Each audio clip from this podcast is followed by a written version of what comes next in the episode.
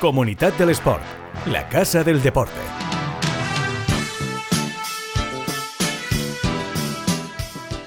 ¿Qué tal? Saludos, eh, bienvenidos a este segundo episodio de nuestro podcast Comunidad del Sport. Ya lo saben, la ventana al deporte eh, que más necesita esa ventana, valga la redundancia, que más nos necesita los medios de comunicación y que además, eh, bueno, viene bien también conocer esa otra parte del deporte gracias a Comunidad del Sport, a sus clubes, sus deportistas ya sabéis que eh, hacemos un repaso un poco por eventos, eh, por situaciones eh, que se generan. Hoy nos ocupa las ayudas a los equipos élite de la Fundación Trinidad Alfonso. Vamos a hablar con Dani Olmos, director de proyectos. Vamos a conocer también a Víctor Luengo. ahora mismo es una de las caras visibles de Valencia Basket, pero es uno de los mejores jugadores de la historia del baloncesto en la comunidad valenciana. Yo diría que conjunto ahora mismo a Víctor Claver y a Nacho Rodilla, probablemente los tres que más trayectoria han tenido eh, en la historia del básquet en la comunidad valenciana. Además, vamos a conocer a fondo cómo trabaja el club No Basket Paterna. Por tanto, hoy se va a teñir este podcast de baloncesto, conociendo a una de las principales figuras y a uno de los clubes con más eh, trayectoria en la comunidad valenciana.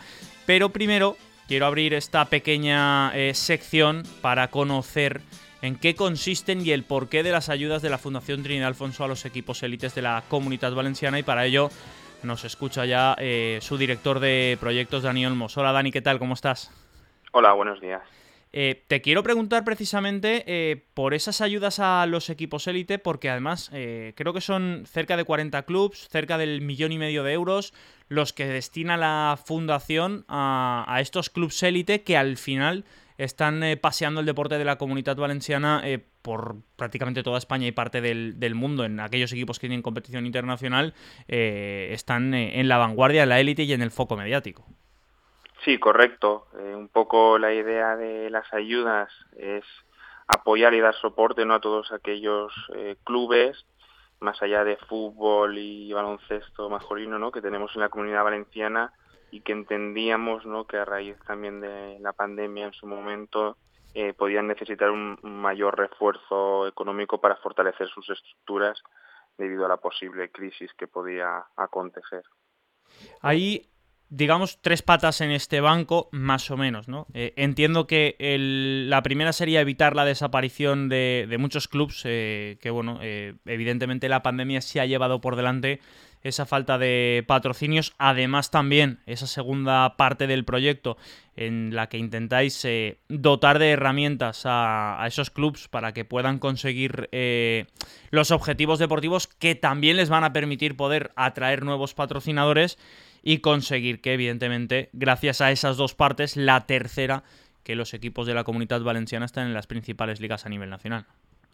Sí, correcto. Eh, al final, como decías inicialmente, son cerca de 40 clubes, eh, lo cual también nos, nos refleja un poco la importancia y, el gran número de, clubes y equipos que tenemos representando a la comunidad valenciana a nivel nacional, ¿no? Porque van a, estas ayudas van a clubes que disputan la primera o segunda liga a nivel nacional como dices, en primer lugar, ¿no? este es el segundo año, el primer año era un poco evitar esa caída eh, de clubes y, y, fruto, fruto también del tema de, bueno, evidentemente de la reducción de la pandemia. Yo le he leído algo también a, Juan Miguel Gómez, al director de la fundación, hablando al respecto, ¿no? Evitar que la pandemia se llevara por delante muchos ah, equipos. Correcto. Inicialmente eh, ese era el objetivo, ¿no? Estamos ya en el segundo año, pero tenemos que ser también ambiciosos y y no solo pensar en evitar la desaparición, sino en fortalecerse, en, intentar el que está en segunda consolidarse o intentar subir a primera y el que esté en primera consolidarse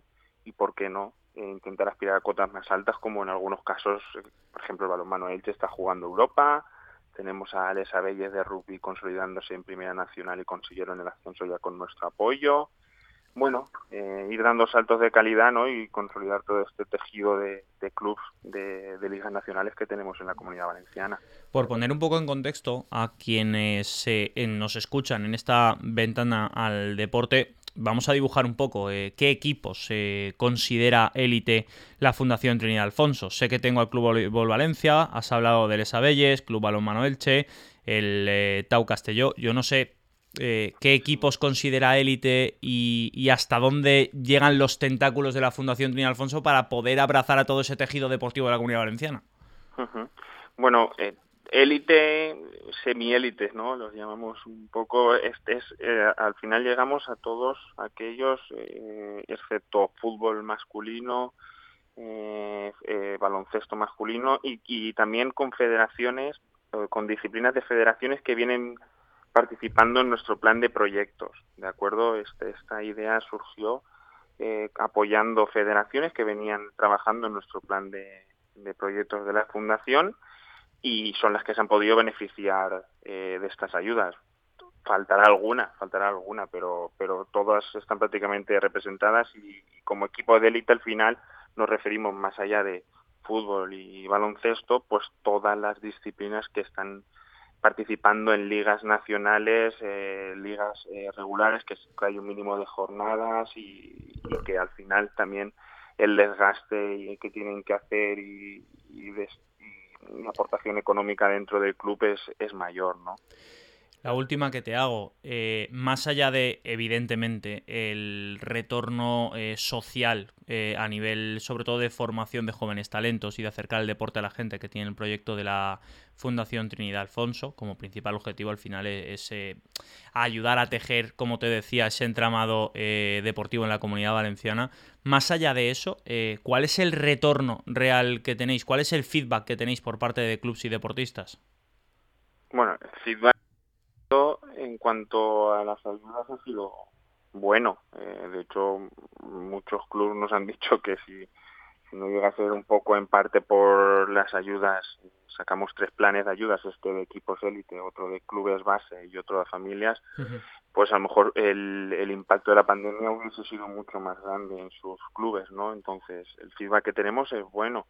Eh, y como te digo, hay equipos que están ascendiendo hay equipos que, se, que con un poco de ayuda nuestra han dado ese salto de calidad y, bueno, incluso hay equipos que están ganando títulos, no creo que directamente por nuestra ayuda, pero oye... Eh, Parte de esa responsabilidad también es vuestra, claro.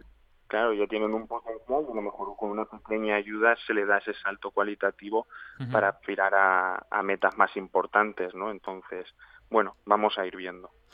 Dani Olmos, director de proyectos de la Fundación Trinidad Alfonso, eh, ha sido un placer tenerte en esta segunda ventana al deporte, en este segundo episodio del podcast eh, Comunidad del Sport. Y sobre todo lo que quiero es, eh, oye, emplazarte a futuros episodios porque la Fundación Trinidad Alfonso, Proyecto FER, digamos que son dos instituciones que están vertebrando el deporte en la comunidad valenciana. Hay mil proyectos más dentro de la Fundación Trinidad Alfonso y si te parece bien buscamos otra ventana para volver a acercarte a los oyentes para contarles eh, qué más hace la Fundación Trinidad Alfonso por el deporte en la comunidad valenciana, como decías, eh, deporte de base, eh, también familias.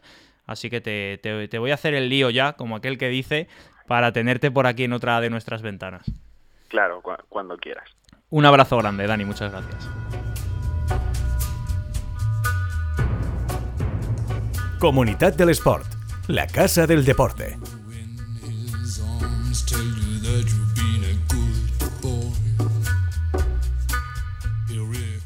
Nuestro protagonista es, eh, sin lugar a dudas, eh, uno de los mejores jugadores de baloncesto de la historia de la comunidad valenciana. Eh, acaba de cumplir, bueno, sí, acaba de cumplir 47 años este, este 2021 es campeón de Europa juvenil, ha participado con la selección de España universitaria y evidentemente campeón de la Copa del Rey y campeón de la Copa ULEB con Pamesa Valencia. Es el eterno capitán y uno de los dos jugadores que a fecha de hoy tienen retirada su camiseta en el techo de la Fonteta.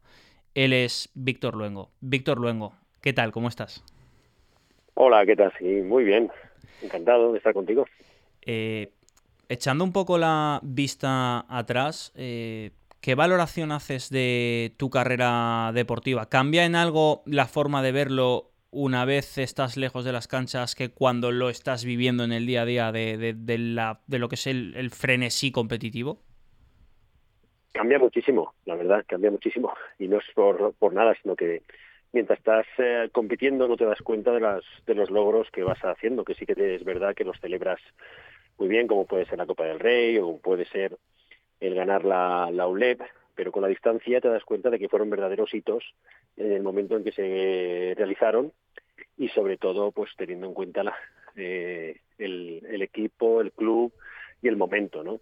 sobre todo también ya a nivel individual la aportación que, que yo tuve como jugador en dichas en dichos uh, trofeos, ¿no? Con lo cual desde la distancia le das todavía mucho más valor a tu carrera deportiva en general y a esos momentos en particular.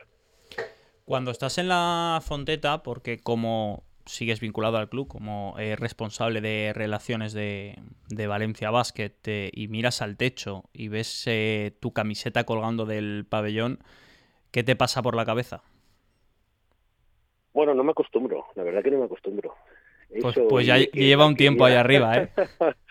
sí, sí, pero bueno, el hecho de verla diariamente y que, y que eh, bueno, es que es un orgullo, ¿no? No puedo sentir nada más que admiración y orgullo hacia el club por semejante homenaje, algo que quedará de forma perpetua en, en el pabellón o el nombre de una pista ¿no? que tiene la alquería del básquet, esta instalación magnífica que tenemos aquí y que, y que lleva, una de las pistas lleva, lleva mi nombre. Es que, ya te digo, no me acabo de acostumbrar a un homenaje tan, tan grande y desde mi humilde opinión, pues no sé si merecido o no, pero pues, sí que muy agradecido. Me gusta, me gusta siempre eh, preguntaros eh, qué queda en Víctor Luengo de aquel niño que, que soñaba con, con, jugar a básquet, de esa, de esa ilusión, de esa inocencia de, de, las primeras veces. ¿Qué queda de todo eso en Víctor Luengo? pues queda todavía la ilusión y las ganas de, baloncesto, de, jugarlo, de verlo, de admirarlo, porque es, eh, es algo que ha sido mi vida y es mi vida y, y por lo tanto no puedo más que que tener la ilusión como, como el primer día. De la inocencia ya queda menos cada vez, por desgracia, porque te vas haciendo, te vas haciendo mayor y vas descubriendo cosas que a lo mejor no, no, no deberías, ¿no? Como cuando descubren ciertas cosas en Navidad, pues lo mismo, ¿no? En, cierta medida pasa, pasa igual pero sí que es verdad que con, desde que empiezas, que for, lo, haces, lo haces de una forma por divertirte, porque el baloncesto o el deporte en general te, te da muchas cosas, te enseña muchos valores, a luego lo que es el, el, el deporte profesional y la, y la, otra parte del deporte profesional, que es la, la parte la parte B, la parte del equipo administrativo y de todo lo que llevan los, los directivos, pues bueno, te da una visión global de lo que es un, el deporte, ¿no? Y, y bueno, la verdad que es muy satisfactorio ver todas las caras de este, de este deporte. En la alquería del básquet casi pasas más tiempo mmm, vestido de traje y chaqueta que de corto y quizá te gustaría más ponerte el chandal que abrocharte la, la corbata. te pregunto por tu vertiente como jugador, en este caso. Como jugador, ¿tú te imaginabas o soñabas que podríamos tener en Valencia una instalación como la alquería del básquet? Y la segunda que va también ligada a esto, porque al final ha venido gente de fuera y todo el mundo alucina mucho con lo que es la alquería del básquet. E ¿Esa sensación de relativamente flipar en colores cuando lo ven es real? Es real, es real. Sea, no, yo como jugador de, de, cantera y como jugador profesional no me imaginaba que pudiéramos tener en Valencia una instalación como hoy la tenemos, como la alquería del básquet, que como tú dices es admirada y envidiada por el por el resto, ¿no? Ya no solo Incluso de, la NBA, España, ¿eh? No hablamos de solo de Europa. Y, y, y, del mundo, sí, sí, sí. Eh, por cómo está concebida, por, por todo, ¿no? Por el continente, por el contenido, por todo lo que lo que significa la alquería del básquet hoy en día en Valencia y en el baloncesto de formación en, en general. Eh, creo que ni soñábamos tener algo algo así, en la que ya no solo eh, la instalación en sí, que es magnífica, sino que sea un centro donde el baloncesto en general se pueda desarrollar de una forma completa. Eh, pasas por la cafetería y están los jugadores del equipo senior, está el equipo femenino entrenando, está el equipo LEV, están los chavales de cuatro años y todo eso bajo un mismo techo, ¿no? Y es una forma también, un sentimiento de club y de pertenencia que hace todavía más grande y eh, que, que, que la alquería siga creciendo y que siga siendo orgullo de, de Valencia y del Valencia Basket, ¿no? Quizá poca gente sepa que una vez Víctor Luengo se retira del básquet y empieza a trabajar en el club, se da una situación mmm, de varios lesionados que están a punto de provocar tu vuelta a las pistas para echar un cable al equipo eh, en un tramo complicado de, la temporada. ¿Esa opción fue real? Y, estuviste a punto de, de, volver a jugar con Valencia Basket, de descolgar esa camiseta del techo del pabellón. ¿Cómo fueron aquellos momentos? Hubo un momento muy muy muy real y es verdad que cuando me retiro eh, hay una situación complicada en la que hay muchos lesionados. Creo que el entrenador en aquel entonces era Neven Espagia, en la que la pretemporada precisamente sí que necesitaban gente para afrontarla y luego empezar la liga. Pero bueno, al final no se valoró, no se llegó a concretarse y, y, ya está. Pero sí que es verdad que estuvo, estuvo sobre encima de la mesa poder hacer la pretemporada de aquel entonces, ¿no? Que estaba yo recién retirado. Recién retirado, ponerte a las órdenes de Neven Espagia, yo creo que igual daba más vértigo que otra cosa. bueno, sí. Aunque en aquel entonces, ya te digo, a mí todo lo que sea jugar, me da igual el entrenador que esté, todo lo que sea jugar, ayudar y, en, y, entrenar, pues a mí me parecía, me parecía bien y estaba al servicio del club, así que lo que ellos decidieran bien estaba, cosa que ya te digo que al final no, no ocurrió, pero, pero sí, ya he tenido, he tenido entrenadores casi más complicados que, que, Neven, mm. así que no he tenido ningún problema. Tenemos eh, gente conocida, amigos en, en, común, evidentemente, del mundo del básquet. Sigues jugando y la gente dice que cuando te vistes de corto, que ahí amigos no tienes ninguno, ¿eh? Bueno, normalmente cuando he visto de corto en general, sea el deporte que, sea, no conozco no conozco amistades ni familiares, ¿no? Decía un amigo mío. Eh, y es cierto, soy tan competitivo que, ese gen creo que me, que me llegó, ¿no? me ha llevado a ser jugador profesional por la insistencia y, el, competir al máximo al máximo siempre. Y eso sí que es algo que a pesar de, cumplir años y de pasar el tiempo, sigue manteniendo intacto dentro de mí ese, esa pequeña competición que siempre me ha, me ha, gustado, no sea lo que sea. Yo soy de los que vamos a pelotear un rato, digo, no, no, vamos a pelotear, no, vamos a jugar. No, eso de pelotear, no, o vamos a tirar unos tiros, sí, sí, pero luego jugamos. O, sí o no, a medias nada. Exacto, sí o no, esto de tirar por tirar o jugar por jugar, no. Así que así ha sido, ¿no? Por eso mucha gente a veces no quiere jugar conmigo, pero bueno, llevo bien, lo llevo bien. Se confirma, por tanto, la, información que tengo es buena. Eh, te marchas de Valencia Basket y sigues todavía disfrutando en Gandía. ¿Cómo son esos dos años lejos de casa? Bueno, dentro de lo que cabe, eh, no más que lejos de casa sí que es otra competición. Eh, es cierto que, que, bueno, salgo de un club eh, de la máxima competición que juega Europa, que juega Liga CB y situado en lo más alto de, la, de las tablas a jugar a, a, Gambia donde bueno realmente era el presupuesto más bajo de una liga de una segunda liga y, bueno lo hago con todo con todo el cariño y toda la, la buena intención sobre todo porque el entrenador era Isma Cantó el cual me convence para poder para poder ir allí y no te lo voy a negar, al principio fue duro porque es un cambio radical, tanto de forma de jugar como de, de todo, ¿no? Pabellones, eh, profesional, aunque el, club sigue siendo, el Barandía es profesional en, todo lo que le toca, indudablemente la infraestructura y todo cambia, cambia muchísimo. Y te tienes que adaptar a, a todo. Pero la verdad que, ya te digo, fueron dos años magníficos en los que se lograron los objetivos, que eran salvar al equipo eh, y mantenerlo en la, en la competición, porque venían desde la LEP eh, Plata. Y, bueno, la lástima fue que hubo, cambio de entrenador, eh, pero también estuvo Víctor Rubio, que era el segundo y que ha estado durante muchos años. Y bueno, la verdad que fue una etapa muy bonita de, mi vida y, al contrario la repetiría sin ningún problema. ¿No te ha picado nunca el gusanillo de sentarte en el banquillo? No, la verdad que no.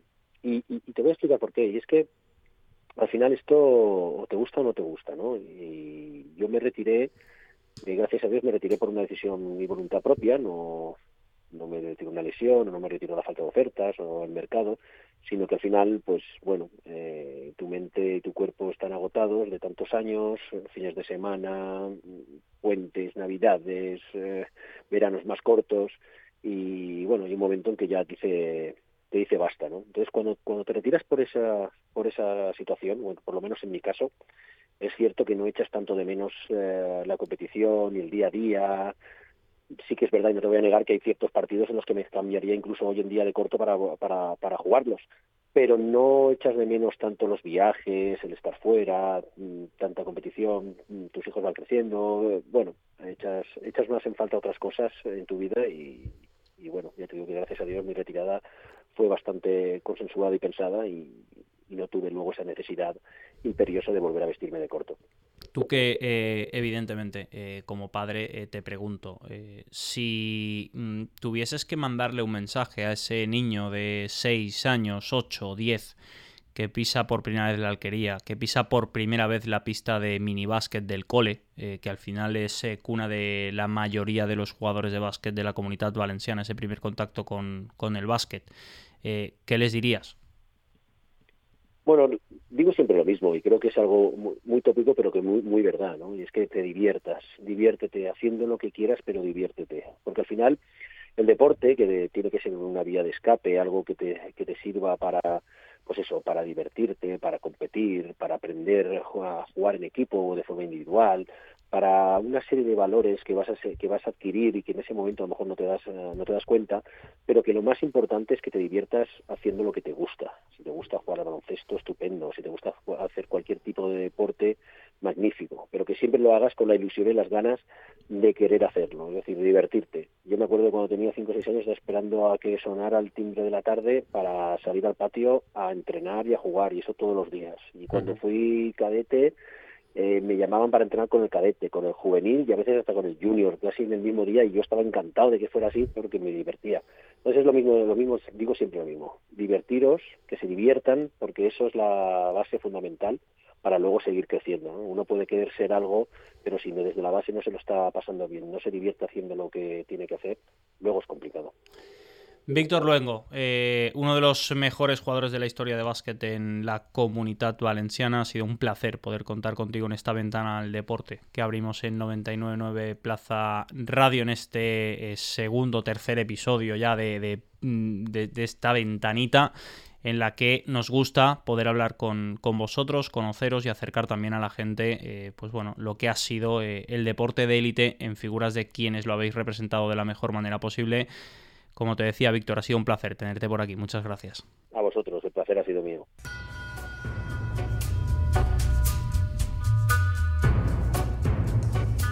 Comunidad del Sport, la casa del deporte.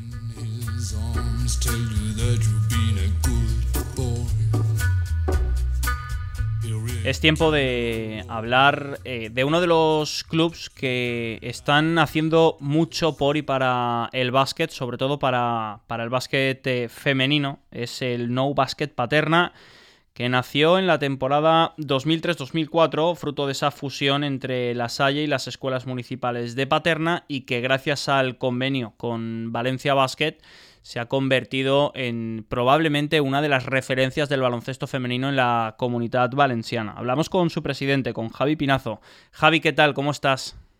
Buenos días, Sergi. Muy bien. Trabajando en la marcheta. Muy bien. Eh, referencia del básquet femenino en la comunidad valenciana, más allá, por supuesto, de, ese gran paraguas que es Valencia Básquet, pero que gracias al convenio que tenéis con ellos, el crecimiento y eh, sobre todo el rendimiento deportivo del baloncesto femenino en Paterna ha dado un salto bestial. Sí, la verdad es que eh, hace un par de años nos salió, surgió el, plan de crear ese convenio eh, desde que asumí la presidencia hace dos años y medio, eh, bueno, pues era un poco el tema del baloncesto femenino, tema de que está un poco apartado y, era un poco un repulsivo, ¿no? Entonces, eh, bueno, hemos, es una decisión que hemos tomado, construir un poco la casa por el tejado, el efecto llamada, y entonces salió el tema del convenio con Valencia ah, y bueno, pues obtuvimos plaza en Liga Femenina 2, el año pasado tuvimos la opción y, así la aprovechamos de, quedar bien clasificados, que nos daba derecho a, participar en esta nueva liga creada por la Federación Española, la Liga Challenge, donde hay un nivel muy, muy chulo y donde hay equipos interesantes. Y bueno, pues eh, seguimos aquí embarcados y este convenio nos, lo que nos ayuda es a potenciar todo lo que es la sección femenina del club. ¿no? Eh, teníamos, yo me acuerdo que teníamos hace dos años y medio, 40 niñas en el club, ahora estamos más de 100 niñas ya, de niñas desde benjamines hasta, hasta los equipos senior. Si no te pregunto por echar la vista atrás, porque eh, evidentemente la situación actual del club es eh, muchísimo, muchísimo mejor. Sí te voy a pedir que, eches la vista hacia adelante. ¿Por dónde crees que, va a transcurrir el futuro del, club?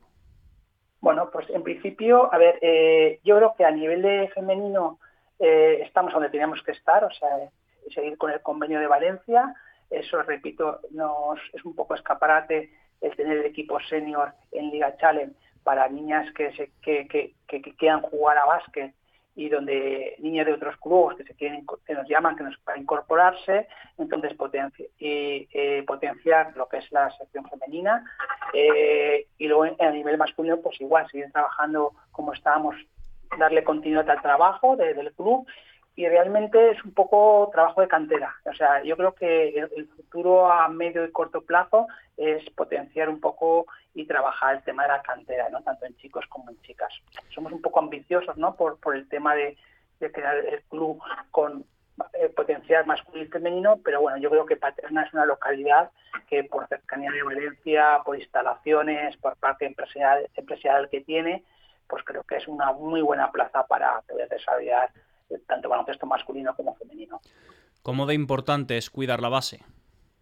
Pues es todo. A ver, tenemos el club eh, en Valencia que es imposible competir con ellos, que es Valencia Basket, eh, por todo su potencial. Pero bueno, a nivel de, de comparar otros clubes y tal, pues repito, eh, para nosotros el tema cantera es, es, es muy importante.